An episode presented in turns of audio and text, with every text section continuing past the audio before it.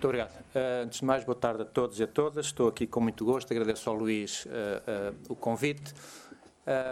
tenho pena que o André Barata tenha ido embora, porque eu gostava de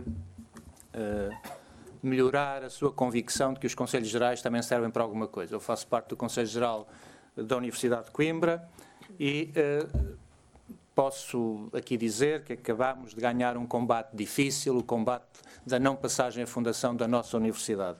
Portanto, é possível, para além de eleger reitores, fazer outro tipo de, de atividades.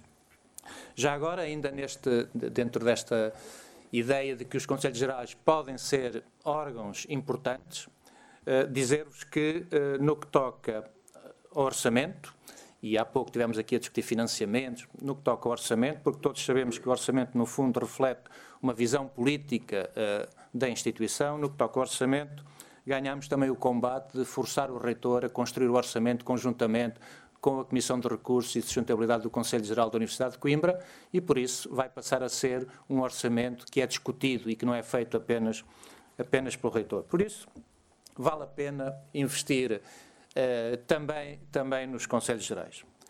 O que é que eu vos queria dizer? Bom, nos 10 minutos, falar de democracia nas instituições. Eu não, para já não sei se devo dizer instituições ou estabelecimentos. Fiquei agora um bocado uh, preocupado com o que o Gonçalo disse. Eu, se calhar, vou dizer muitas vezes instituições de ensino superior ou universidades, porque uh, é, é, a instituição a que, eu, a que eu pertenço.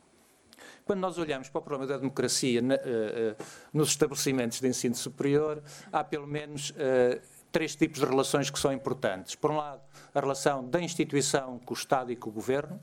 Por outro lado, a relação do, da instituição com a sociedade. E, finalmente, as relações que se exercem dentro da própria, da própria instituição.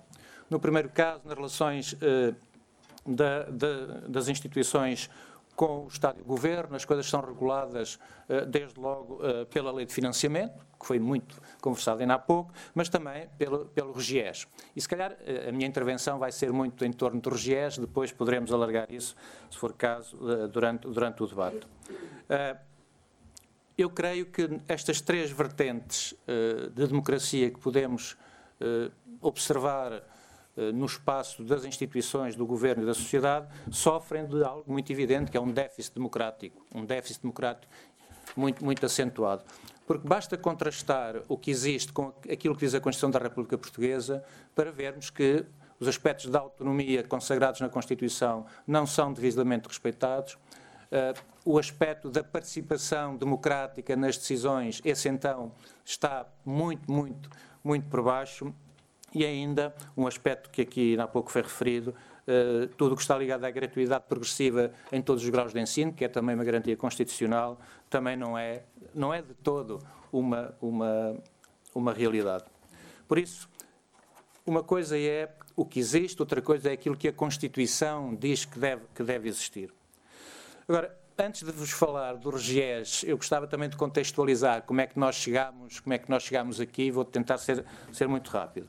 Eh, todos saberão, penso eu, que meados da década de 70 do, do, do século e do milénio passado, década de 80, aparece toda um, uma concepção uh, que se torna hegemónica, mais hegemónica ainda com a queda do Muro de Berlim, né, porque entrou no discurso global uh, tudo aquilo que nós costumamos designar por neoliberalismo e se traduz no campo da educação em duas coisas, em duas coisas muito simples. Por um lado, a ideia de que a educação e as instituições eh, de ensino superior não promovem bens públicos. Não promovem bens públicos. Existe um benefício, no caso de quem está a fazer uma formação, um benefício pessoal, e isto é eh, a base de toda a discussão sobre os cost sharing, a partilha de custos, eh, por aí fora. Por outro lado, uma outra ideia forte é de que as instituições de ensino superior devem estar ao serviço do crescimento económico. E isso numa lógica muito de ligação às empresas e estarem ao serviço das empresas. Isso vê-se ao nível da investigação e nos projetos que são financiados, sejam os P2020, os H2020 por aí fora, vê-se uh, vê dessa forma. E uh, também ao nível da, da formação. Uh, a vontade para que as universidades sejam a formar pessoas para o momento de hoje, umas atrás das outras. A formação não, não visa criar pessoas, cidadãos e cidadãs competentes, visa apenas pegarem pessoas, colocá-las no mercado de trabalho. E dentro dessa lógica, áreas extremamente importantes, como as áreas das humanidades, começam a ter expressão de financiamento e de interesse muito reduzido, em detrimento de outras áreas que são, que são mais vendáveis. O que é que acontece na prática? Bom, com, este, com estas ideias neoliberais, eh, a chave foi cortar no financiamento. As universidades e os politécnicos cada vez têm menos dinheiro, o Gonçalo tem os números, eh, mas nos últimos 10 anos o desinvestimento é da ordem dos 30% para, para as instituições de ensino superior. E quando nos apertam o pescoço, a lógica é que temos que ir para as receitas próprias.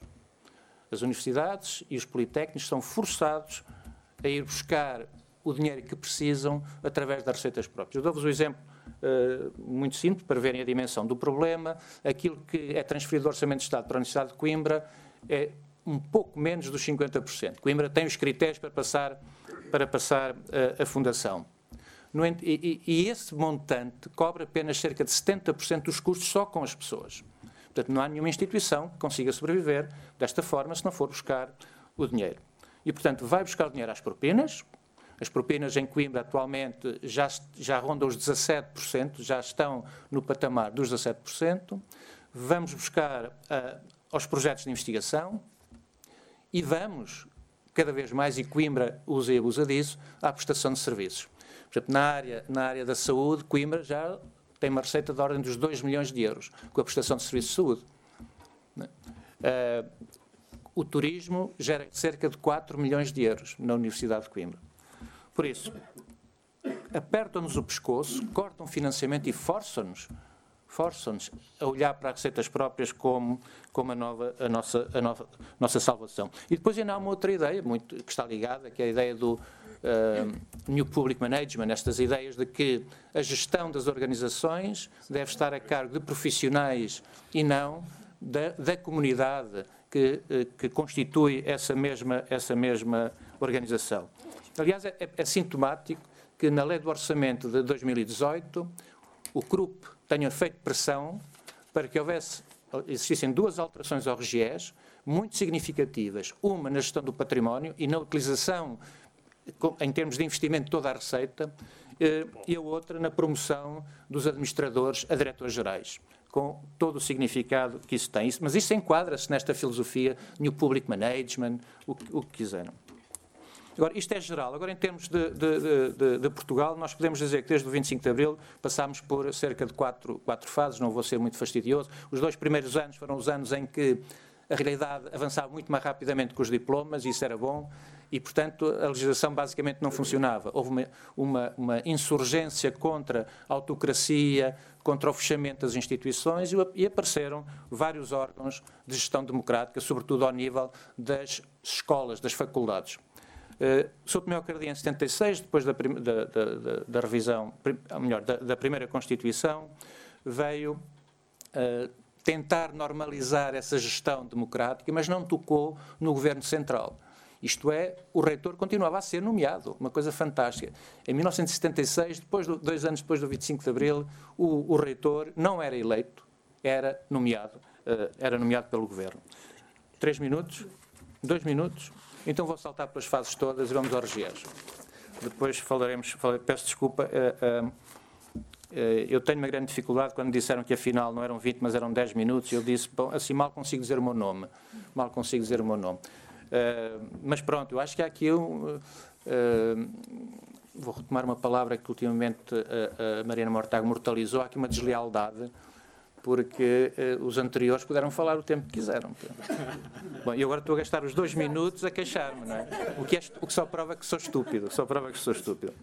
Ora bom, quando surge. O, o RGES marca uma, uma, uma alteração profunda na concepção da organização das, de, das universidades. Ao nível dos órgãos centrais, é uh, a existência de um Conselho Geral onde uh, estão presentes uh, membros externos, que significam no mínimo de 30%, não, é, não são dois nem três, estamos a falar de 30%. O reitor passa a ter um conjunto de poderes acrescidos mu muito fortes e o, o, o, Senado passa a ser um órgão facultativo, eh, onde estão presentes, normalmente por inerência, os representantes das, das, unidades, das unidades orgânicas, e o reitor passa a ser eleito pelo Conselho Geral e não por uma Assembleia, uma Assembleia da Universidade. Para além disso, o órgão de colegialidade que tem alguma expressão, como é o Conselho Geral, nesse órgão a paridade acabou. A paridade entre docentes e estudantes acabou. Há uma representação que é maioritária dos, dos trabalhadores, dos docentes e dos investigadores, mas os estudantes têm uma participação residual.